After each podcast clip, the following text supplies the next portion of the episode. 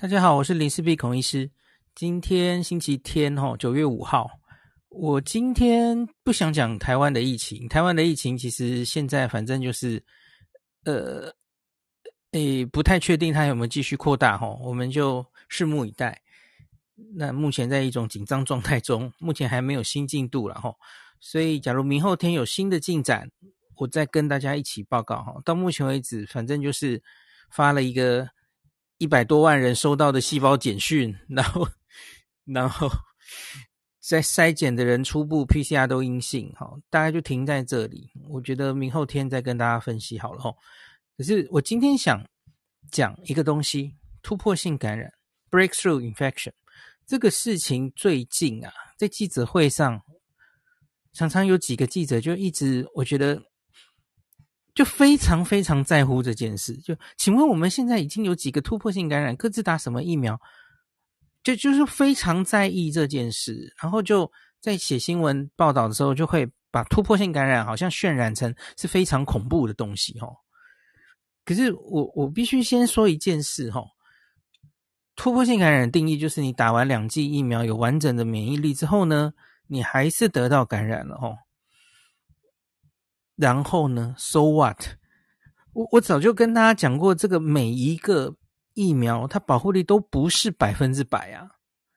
那随你打的疫苗的人越来越多，那当然那就是分母越来越大嘛。那当然突破性感染的人数就会越来越多啊，这一点都不意外啊。那它跟疫苗失效未必是等号。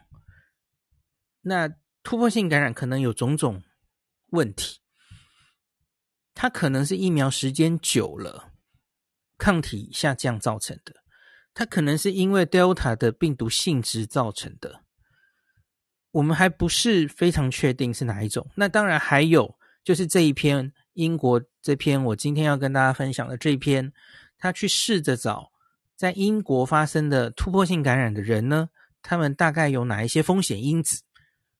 我觉得我们在做所谓的有些人需要打第三剂，或是很多人都需要打第三剂，这个全世界已经吵翻天的话题吼。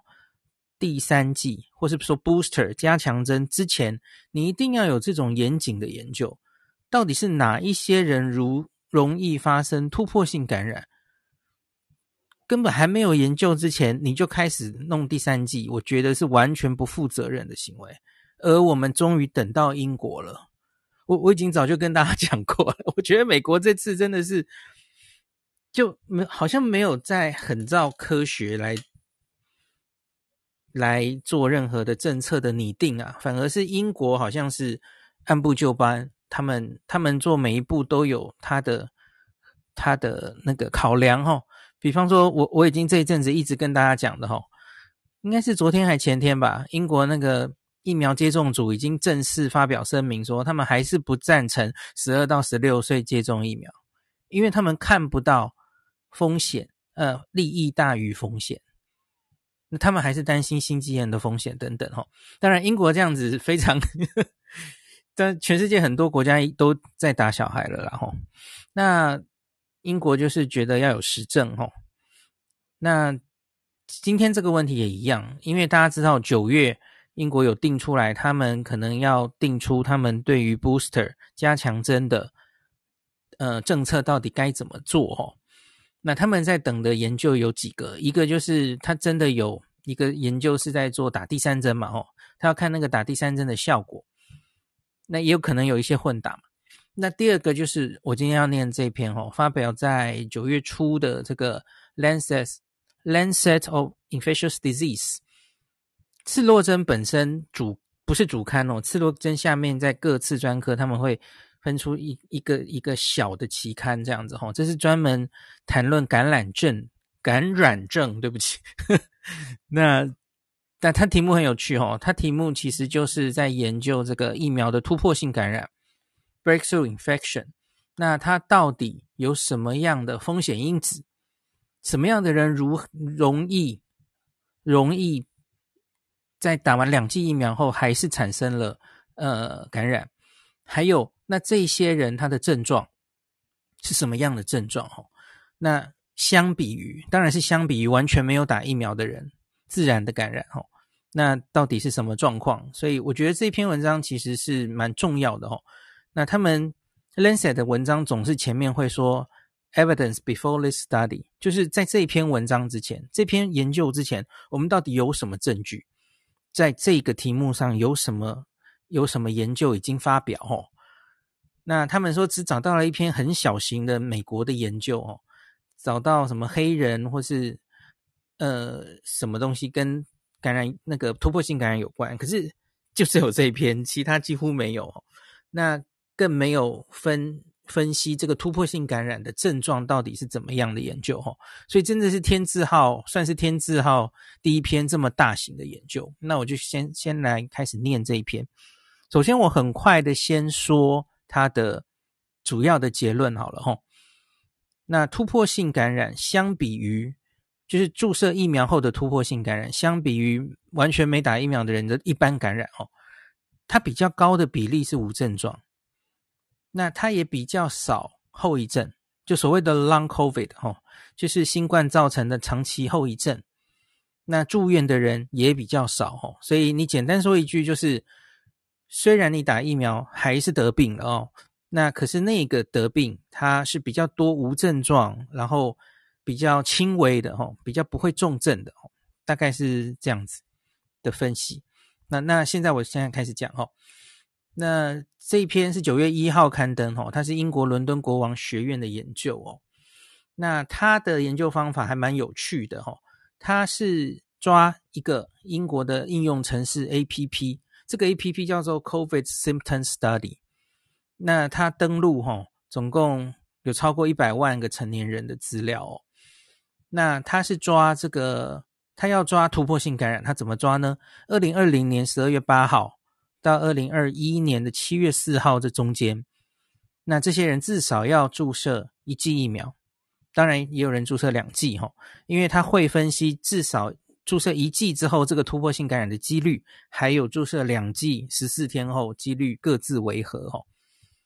那有注射疫苗，然后他再去抓，诶，在这一段时间内，吼，那后来有 PCR 这个检测阳性的报告的人，那抓到了这一些所谓突破性感染的案例之后，吼，那他再去找对照组，在同样的 APP 里面，吼，那你可以找到两种对照组，一种就是他没有打疫苗的人，然后检测阳性的，吼。就是你要跟这个没打疫苗的一般感染者对照嘛，那再来就是有打疫苗，可是从头到尾检查都阴性的对照组。总之，它就是这种。我们我们最近已经研究过好几种，这个叫 case control study 了哈。那都是回溯性、回溯性去抓出整个资料库。那我们在这个现实生活中的以色列、英国研究很多都是这样了哈。其实大家也应该听过好几遍了。那你要知道，这样的研究当然其实是有它的局限性的哦。它它最好的研究是像是第三期临床试验哦，这个叫做 prospective，就是你定好一个研究计划往后做。可是这个不是嘛？这个是资料已经登录在我们的 APP，或是登录在我们一些健保资料库里面，你再回头抓你想抓的资料。所以这种研究方法其实是可能有它的会产生。嗯，偏差的部分哦，不是你可以好好的控制你想研究的病因再去研究的，所以这个限制要先跟大家讲清楚哈。好，那它总共结果哦，对不起，然后它 match 哦，它还会 match 很多东西哦，因为它抓出来的这些组是一比一去 match，就是你有一个这个突破性感染的人，那你就要在另外一组里面抓到他的年龄、性别。他是不是医护人员？呃，还有一些慢性病哈，他都要先对过，在所有的这个组别里面，这个比例都要差不多哈，就是尽量控制了，尽量控制它的一些变音，然后再去看他们到底有什么差别哈。好，那最后它的结果是这样的哦，它总共有一百二十四万，我很多诶，一百二十四万个打完一剂啊。好，那。在这一百二十四万人里面，有六千零三十个人出现突破性感染，这是零点五 percent 啊！吼，这很多吗？一百多万有六千个，嗯，千分之五，两百分之一这样子吼。好，那另外打完两剂如何呢？打完两剂有九十七万吼，呃，至少十四天后才算完整的注射嘛。那在打完两剂之后，它会降到只有两千三百七十人，那就是零点二吼，千分之二。那你要注意它这个时间吼。他我刚刚有说嘛，他是收到七月四号，那英国 Delta 开始横行，大概就是五六月之后嘛，哦，所以其实是 Delta 已经开始出现那个案例数很多的的时代了，哦。好，那所以这个打完两剂疫苗之后，你可以看到，哦，突破性感染是有了，哦，可是就是百分之零点二，哈，千分之二，在英国这样大爆发之下的几率，哦，千分之二。好，那接下来他们就去刚刚我说的嘛，吼，他们找对照组，然后就开始比较，那哪一些人如容易出现突破性感染呢？那他们当然找了一些风险因子，最后发现是有三个风险因子，他们有做统计学的那个呃一些方法，吼，最后发现三个是比较重要的因子，那有一个就是接种。第一剂疫苗之后的年长者，六十岁以上的年长者，不是所有年长者哦，是一种啊、比较虚弱的年长者。这个英文叫 frail，呃不，完了不会念 frailty，f r a i l t y 这样子。那这个是有一个虚虚弱的指数可以去看的，然后一个量表这样子。就比方说，你可能是一定要别人帮帮帮忙你呀、啊，我觉得可能比较类似我们台湾的那个巴士量表这种东西啦。吼。那英国有在用这种虚弱的量表就是了。所以，比方说是在一些长照机构需要人照顾的这些老人，哦，所以是不是所有老人哦？有些老人其实是很健康的嘛，哦。好，所以他是看打完一剂。打完两剂会好一点哦，打完一剂，然后有这种比较虚弱的六十岁以上长者哦，那风险是比较高的哦。这个大概风险指数是比一般人高了一点九三倍，产生突破性感染的几率风险大了接近两倍哦。好，再来还有另外两个，它是比较没有那个影响性不是那么大，可是也有做出统计学的那个有有益。意义的数字哈，一个就是生活在比较贫困地区的人接种第一剂疫苗之后，啊，比较贫困的地区当然有可能那个卫生健康的呃环境都比较不好了哈。那这个大概风险是一点一一。那另外还有肥胖，肥胖的人会比较容易出现突破性感染哈。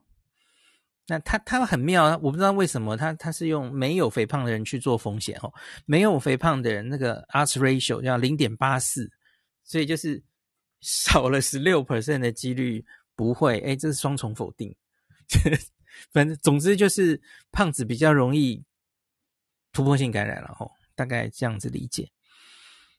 好，那这个再来我们看一下突破性感染本身会有什么症状吼。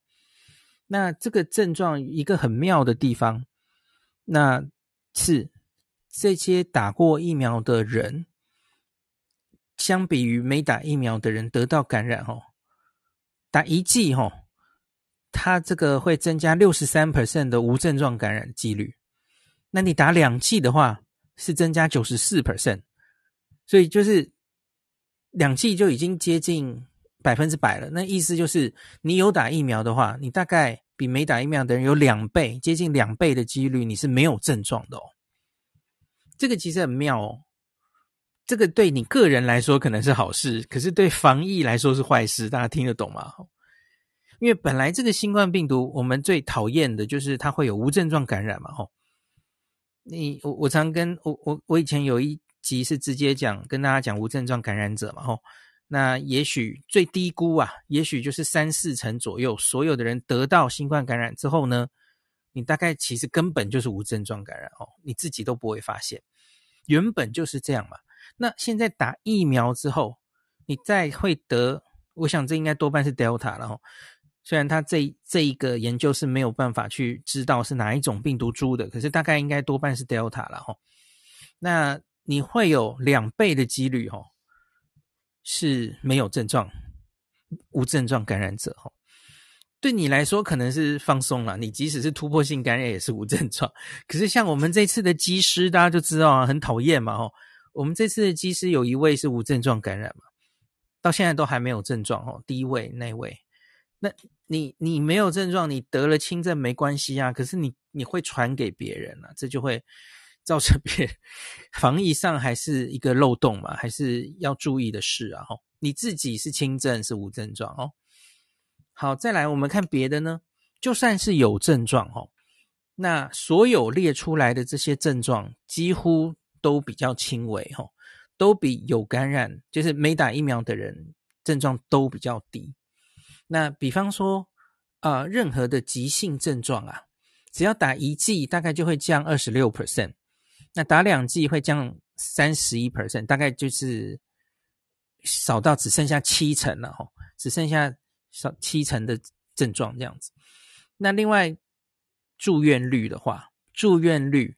只要打一剂，就大概可以减少七成的住院率，这还蛮高的哈。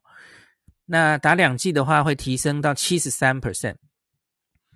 所以就是你看，打疫苗就应该还是有效。总之一句话就是，让你这个即使再得突破性感染，再得之后吼，你的症状就是比别人轻微了哈，比较容易无症状，有症状也比较轻微。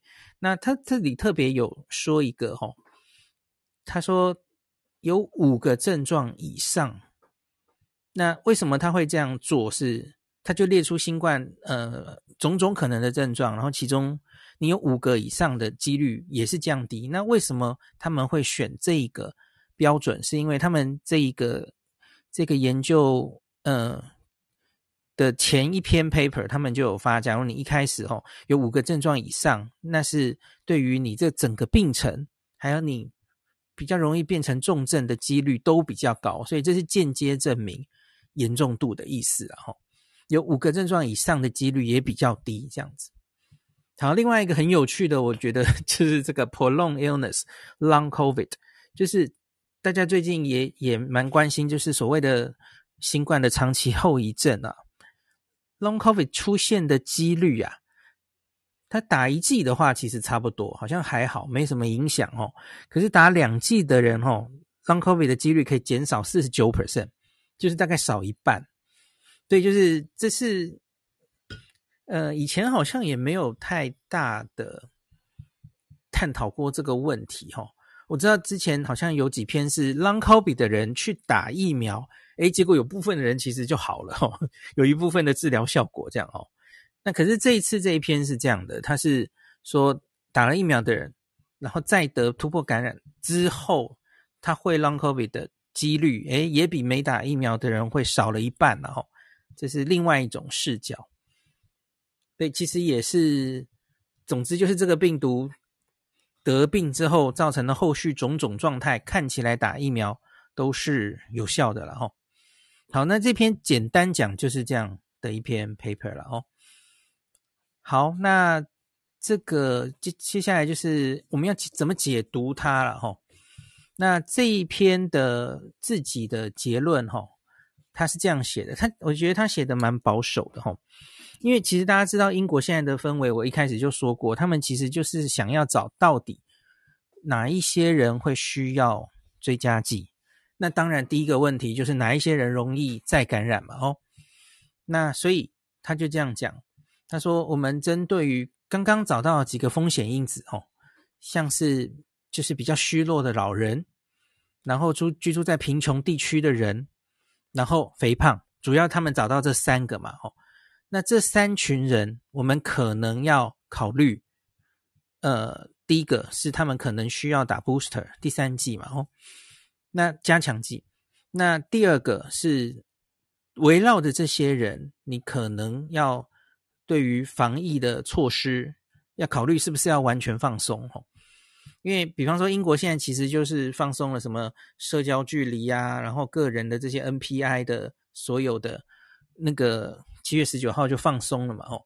可是围绕的这一些容易再感染的人，那或是比方说一个医护人员好了哦，医护人员本身大概不太会再感染，他自己是健康的，然后那可是假如他会接触到的人都是这些虚弱的人，那那有可能你还是得考虑哦，在这个是不是不能放松警戒？因为医护人员他可以无症状的再感染嘛，哦，那所以。就是，假如持续，他有建议了哈，可能在这些高风险因子的的人，呃，容易还是造成感染传给别人的人哦。我想应该包括最近我们台湾很红的机师们了哈。即使打了感染、打了疫苗之后，可能还是要持续的监测，然后保持一定的这个控制感染控制的那个措施哈。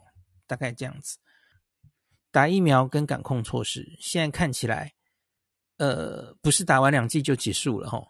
那选某一些人来打，然后某一些人的感控措施可能不能放，所以要适当化，不能完全放掉。那可是要怎么样才不会矫枉过正？那总之他就是提出这样的建议，然后他这篇文章最大的发现就是找出那三个比较有风险的族群，这样子哦。那可是当然，这些人，你假如再打疫苗之后，到底效果好不好，那就是另外一件事了吼。你发现它会降下来，那可能比较容易再感染，那再给他打呃追加剂到底有没有效吼，那就是另外一件事了吼。那最后文章最后是这样讲的。好，那我觉得这个就是对我们的。启示的话，其实应该也不是新闻嘛，吼，因为我就跟大家讲说，在 Delta 的时代，吼，好像已经防重症本身还是维持的，大家应该是可以看到嘛，吼，它可能不能防感染，可是感染通常还是比较轻微的。那这篇文章应该是算再次得到印证，哦。那这篇文章其实它中间有一个，我觉得你你可能。看的时候解读会不小心解读错的哦。他这边那个他有做一个图，然后他说，在这一群已经打疫苗的人哦，还是感染的人，他的住院后的致死率啊是二十七 percent。然后他说，这个二十七 percent 跟英国当时第一波就是二零二零年三到四月那时候住院的人。的致死率是差不多的。我我看到他就是 Lancet Infectious 的是自己就是出了一张图，有这样的一句话哦。呃，这句话你要小心的读哦。你会说，诶，所以这句话的意思是说，即使打完疫苗之后住院，那个死亡率还是一样的吗？嗯、我觉得不能直接这样讲哦，因为你要看这一群在感染得病的人。他的他是什么样的分母是什么样的人的条件，跟去年刚开始的那群人整个分母是什么样的条件，应该要互相比一下。因为我觉得这一群还是可以再感染的人，他应该我猜的啦吼，虽然我看不到，我可能还要 详细去比对吼，可是我相信他应该是比较更老的一群人，分母的就是背景条件应该是不一样的吼。所以，我我自己就觉得，他这张图的左下角有一个二十七 percent，这个数字会容易误导大家哦。大家又说，诶，什么？跟去年结果这个死亡率是差不多的，那那疫苗不是没有用吗？我觉得不能这样看了哦。那个就是这里跟大家说明一下。好，那所以刚刚还没有讲完。那总之就是。